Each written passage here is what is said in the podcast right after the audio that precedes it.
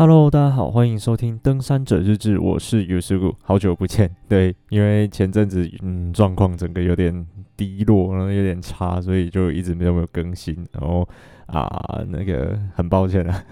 没接下来好像每一集开头都在跟大家道歉。OK，怎么能呃就是这样。然后呃，等我一下，我喝个水。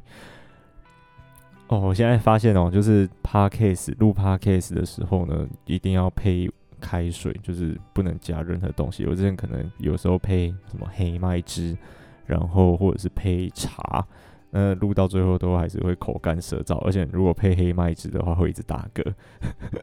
真的不是很好。然后这这这这一集可能跟大家分享一些。嗯，最近最近发生的一些小故事吧，因为有趣的一些事情，因为有好多人一直在问说，诶、什么时候更新？然后，嗯、还还会继续更新吗？以为我就是可能要把节目收掉了，没有，就只是因为，嗯，最近状况不好，所以就没有更新这样。OK，然后呢，前情啊、呃，先跟大家说一下，就是因为我五月的时候要去某某南方超级南方的小岛，非常南边的一个小岛做调查，做一整个月，所以说可能没有办法更新。对，而我可能会先录个几集起来了，然后让他就是设定那种排程，时间到了他自己上传。不过，嗯，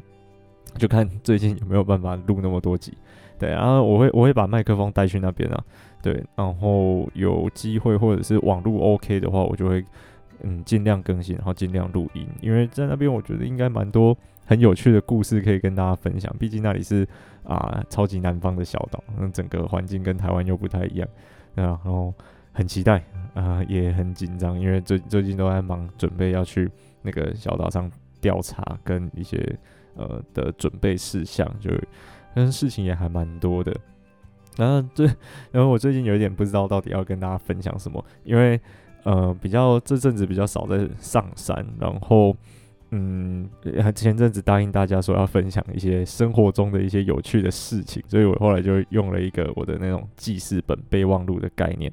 然后在里面记一些我平常遇到觉得哎、好像还蛮好笑的事情。那第一个就是那个前阵子是植树节嘛，不知道大家知不知道？就是林务局大概在每月每年大概三月份三月中吧左右的时候呢，会有一个植树节。那嗯、在固定每一个地方，可能像是嘉义的话，就是在林管处，嘉义林管处，或者是在我们学校的森林系会办活动，然后免费赠苗给民众，让民众把树苗带回去种在自己的家里面啊，或者是一些地方这样。然后呢，在赠苗的时候，我就有听学弟妹他们讲一个很好笑的，就是但很多民众拿树苗都很想要拿那些开花很漂亮的树种。或者是有一些特别观赏价值的树，例如说像桂花，然后前阵子前几年还会有罗汉松，或者是像什么白千层这种，就是感觉嗯比较漂亮，然后呃比较有听过的这些树，然后有一个民众就很好笑，他就跟我说，哎、他就问学弟说那个。哎、那那这这些树苗哪一些会开花？然后我学弟心里就想说，呃，被子植物每一种都会有会开花，就算是裸子植物它也会开花。那那那他应该你问的应该所有植物都会开花吧？然后他呢刚好后来选到那个大叶桃花心木，他就问说大叶桃花心木会开花吗？然后学弟就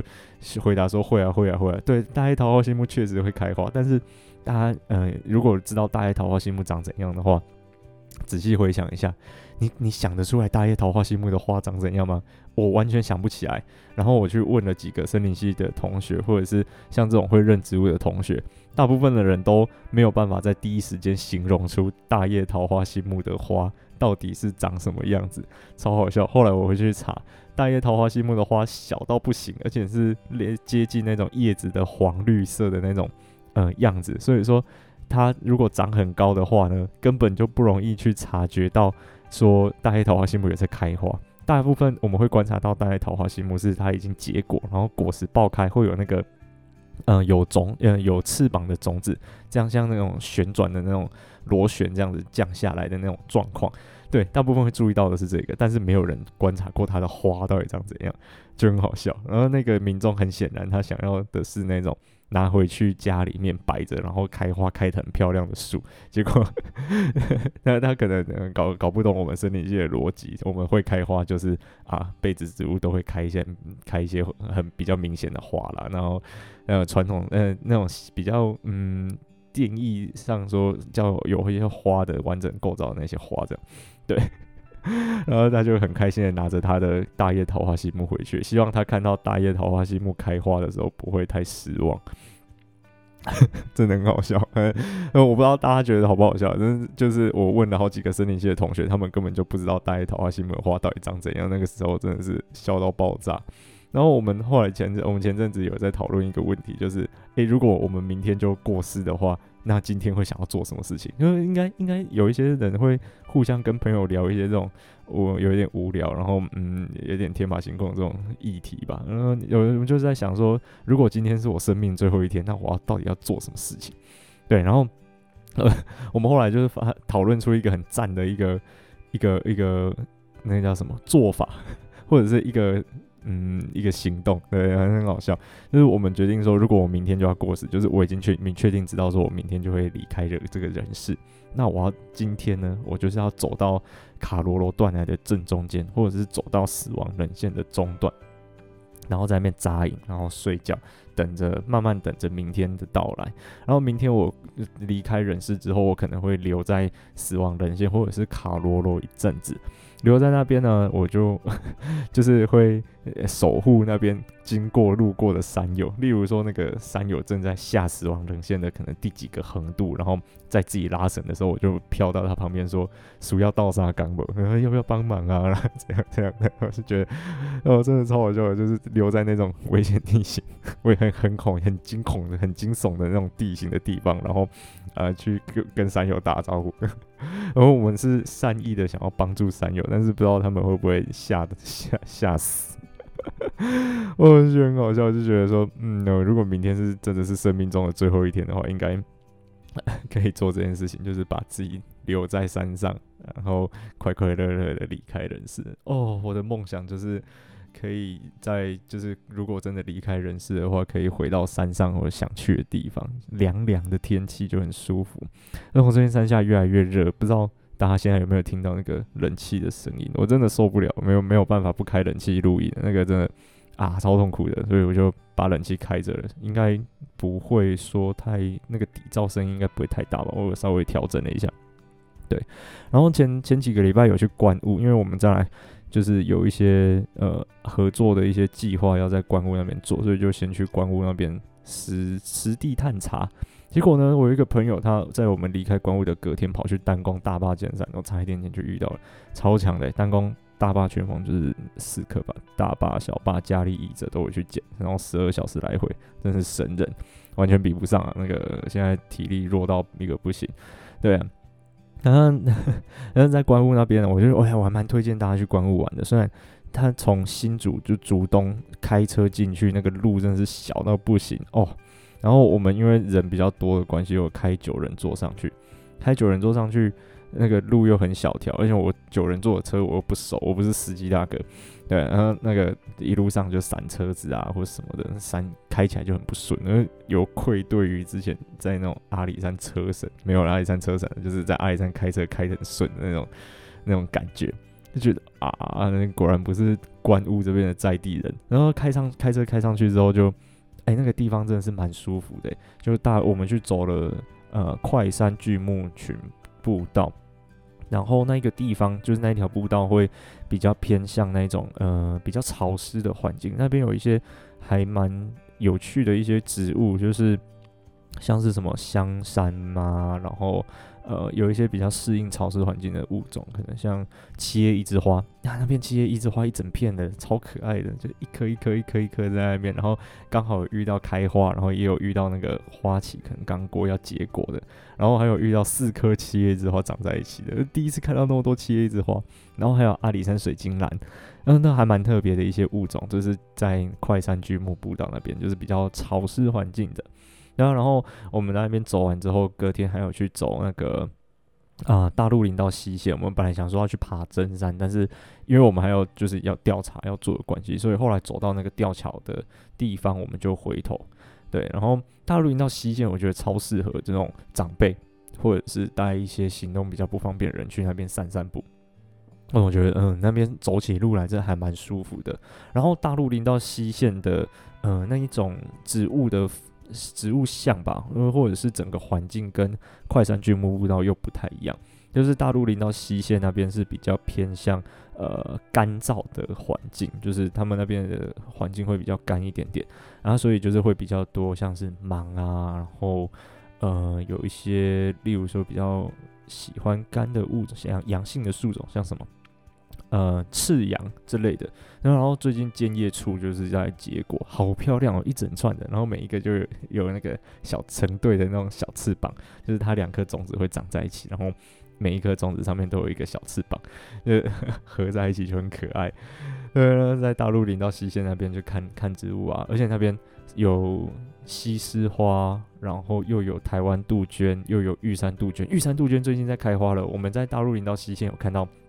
那个玉山杜鹃在开花，哇，好漂亮哦！嗯，不知道那个接下来合欢山花季会如何？最近有听说就是合欢山花季要开始，然后有那个高层在管制，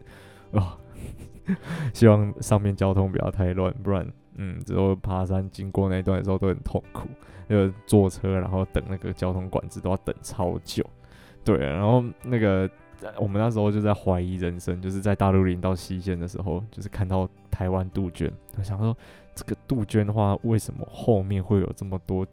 哎、这么褐的褐色的毛？然后它到底是不是玉山杜鹃？但是叶子的形状又不像，然后我们就在猜它可能是台湾杜鹃。后来走了没几步，就是在那个呃大那它那个林道的路边都会有设一些植物的告示牌，然后就看哦，对对对对，台湾杜鹃，台湾杜鹃。然后又看到哦，对对对，这个是玉山杜鹃。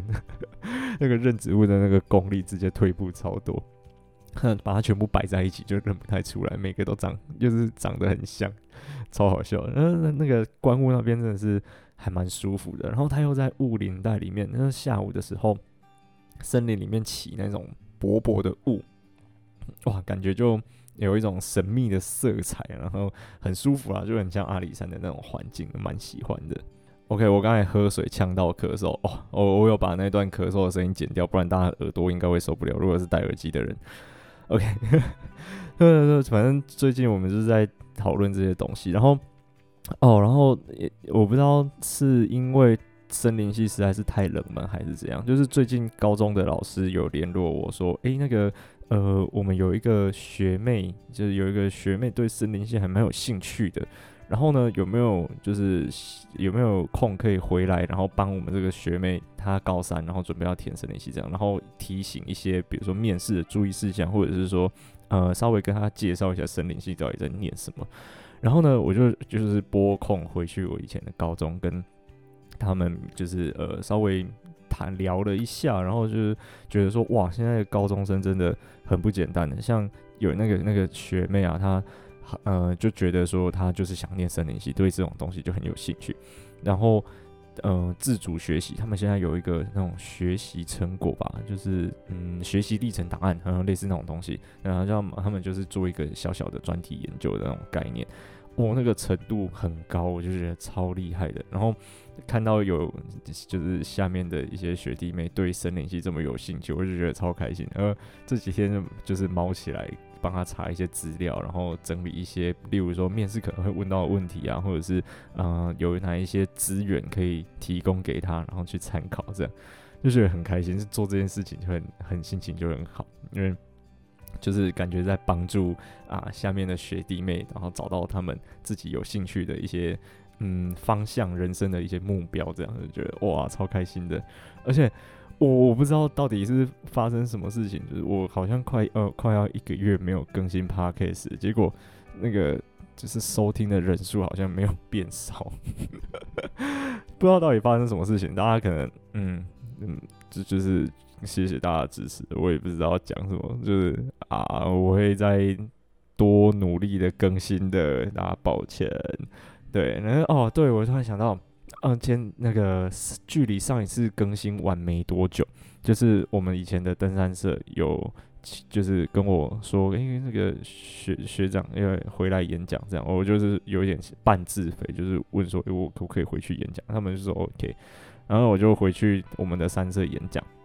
然后是那种嗯公开的那种演讲了，就不是像社课那样，就是只有社员可以来参加。然后听说有我的听众特别跑来听我的演讲，不知道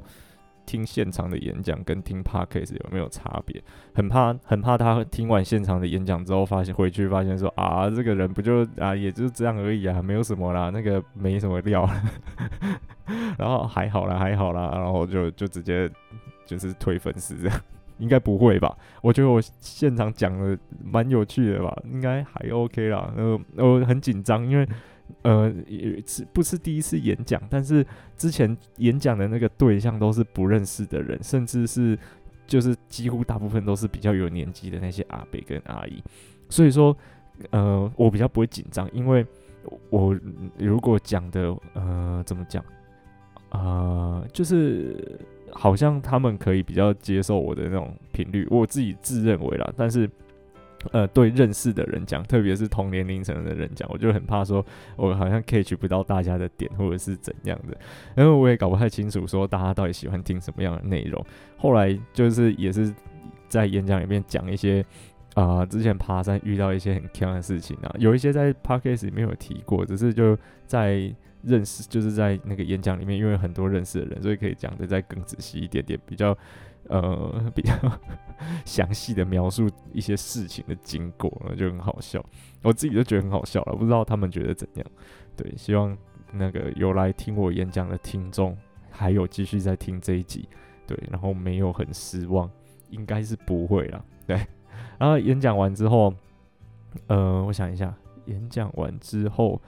哦，对，演讲完之后，我就觉得说，诶，那这些东西到底是有没有办法放在 podcast 里面来讲的？因为，嗯，有一些内容哦，像是，呃，看到山老鼠的木头，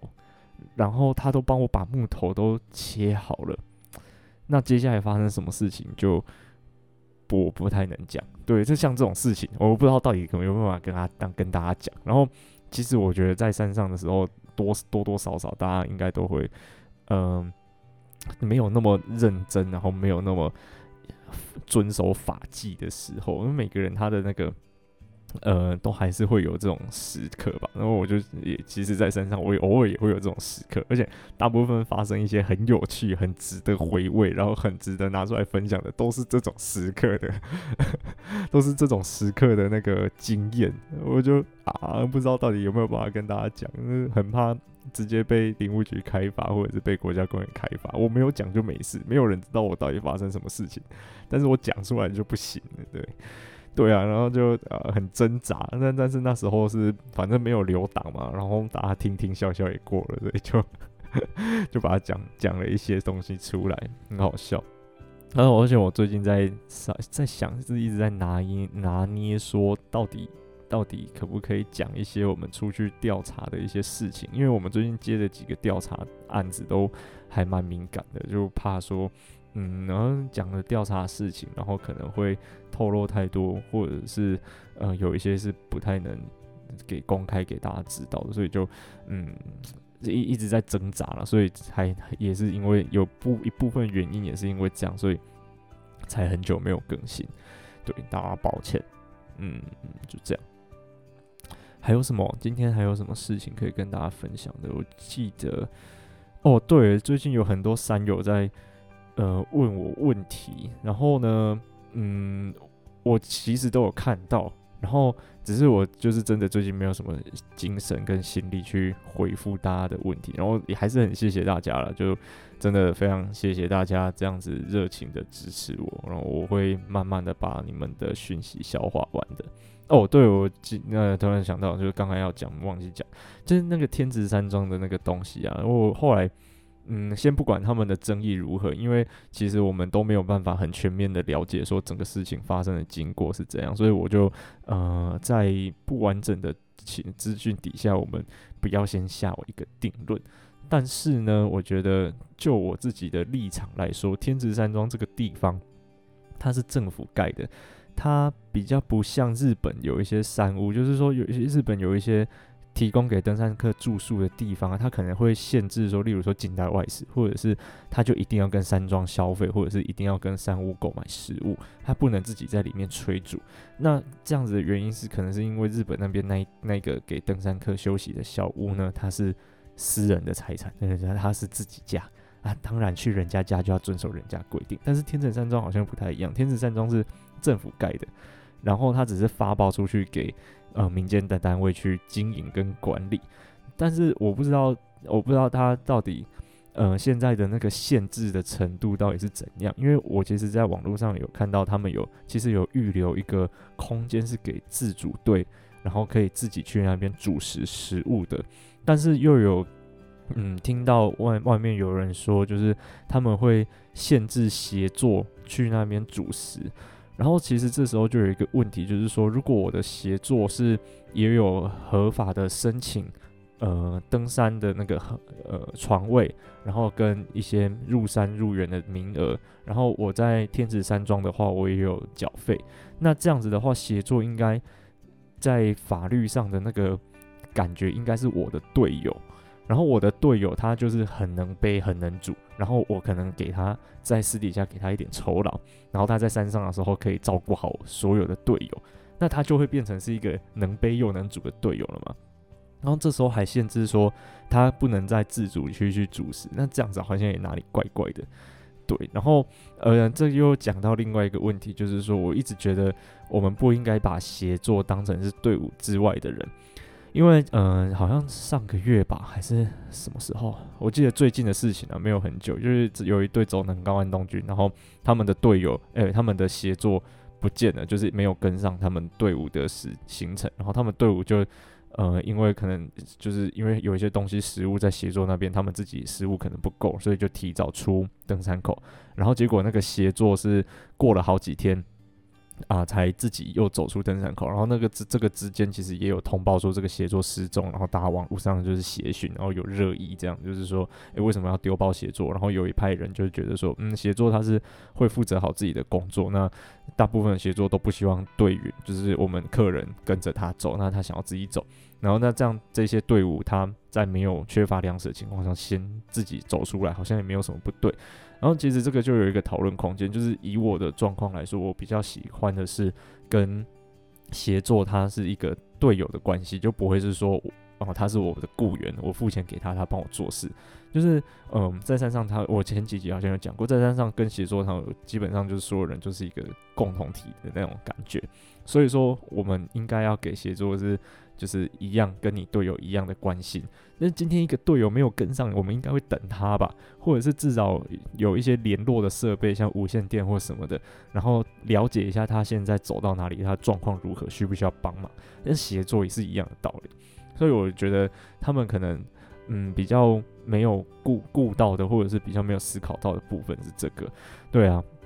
不过也不能完全说他们错，因为他们食物就不够了，要自保当然是先出来。所以说，嗯，这很难讲。但是如果是我的状况来说，我有请协作，我一定就是把他就是我们的队友，然后我们就是会互相照顾，这样我也不会让协作背太多东西，因为有的人就会协作的，他们有一个公定的那个价码嘛，就是说二十五公斤就是多少，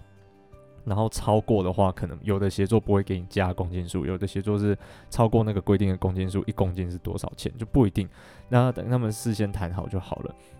但是我通常都不会让我们背到那个极限的那个公斤数，因为那个真的很累。我有当过协作，然后那时候就是光去水漾森林煮饭，我就觉得哦，真的有够辛苦的，而且还要搭那个天幕，然后还要整理餐具，啊还要帮客人搭帐篷，客人弄完之后还要帮大家晒睡袋。晒完睡袋要收睡袋，诶、你有你大家每次去爬山一次只要收一个睡袋而已。我们在山上一次收二十几个睡袋，然后拆五六顶帐篷，然后再把这些器材收好，然后整理好，然后放好，这样子，就是他这个工作是非常辛苦的。然后，嗯，就是应该多给协作一点关心，然后多体谅他们。那钱真的是很不好赚，生活不容易过，就是跟大家分享一下我对于。呃，整个请协作的这个生态的一些看法，不知道大家觉得怎么样？因为我还是觉得说啊，回到天池山庄那边，就我还是觉得说天池山庄的管理者应该是要留给就是自主队或者是外请自己请私人协作的这些队伍一个比较友善的主食跟吃饭的空间的，而不是说啊他们标到了这个管理案，那我们就是我们自己如果自己煮饭的话，或者是我们没有跟他订餐，那就是影响他的经营权，这个我觉得不对。就是这种山屋本来就是提供国人一个呃以休闲游憩为目的的地方，而不是让。呃，民间公司发包下去之后，让他去盈利的一个地方。虽然说，呃，发包下去一定会有一些盈利嘛，还是会他还是要赚钱，不然没有人要做这件事情。但是呢，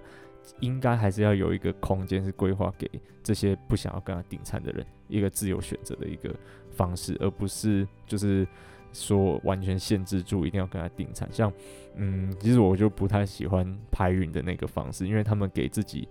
嗯，想要煮自己食物吃的人的空间真的是不是很友善？对啊，然后我的想法，我的想法是这样了，不知道实际上上去之后，天池山庄他们那边的做法是什么？然后可能六月底会上去吧，或者到时候上去玩之后再跟大家分享看看状况，或者是大家如果有什么发现，或者是有什么有先去的话，也可以跟我分享。对，我还蛮。关注这个问题的，因为我觉得这个是一个，嗯，怎么讲？嗯、山林可以跟什么山林开放其实是有很大的关系的问题，就是我们是需要管理的。就是山林开放之后如果没有管理，就会有乱象，然后会造成整个生态的那个承载量不堪负荷。但是管理的时候呢，有没有注意到不同类群的人的登山友的权益？又是一件那个需要关注的事情，然后我其实还蛮呃在意这件事的，所以如果有什么发现，或者是有什么嗯在山上发现什么现象的话，也可以告诉我。对，OK，然后就不要去纠结前面那个什么什么山老鼠帮帮我把木头切好，后面发生什么事情，这个就当着讲讲，而不打我在发牢骚。好啦，就这样，对，我是尤师傅，我们下次再见啦，拜拜。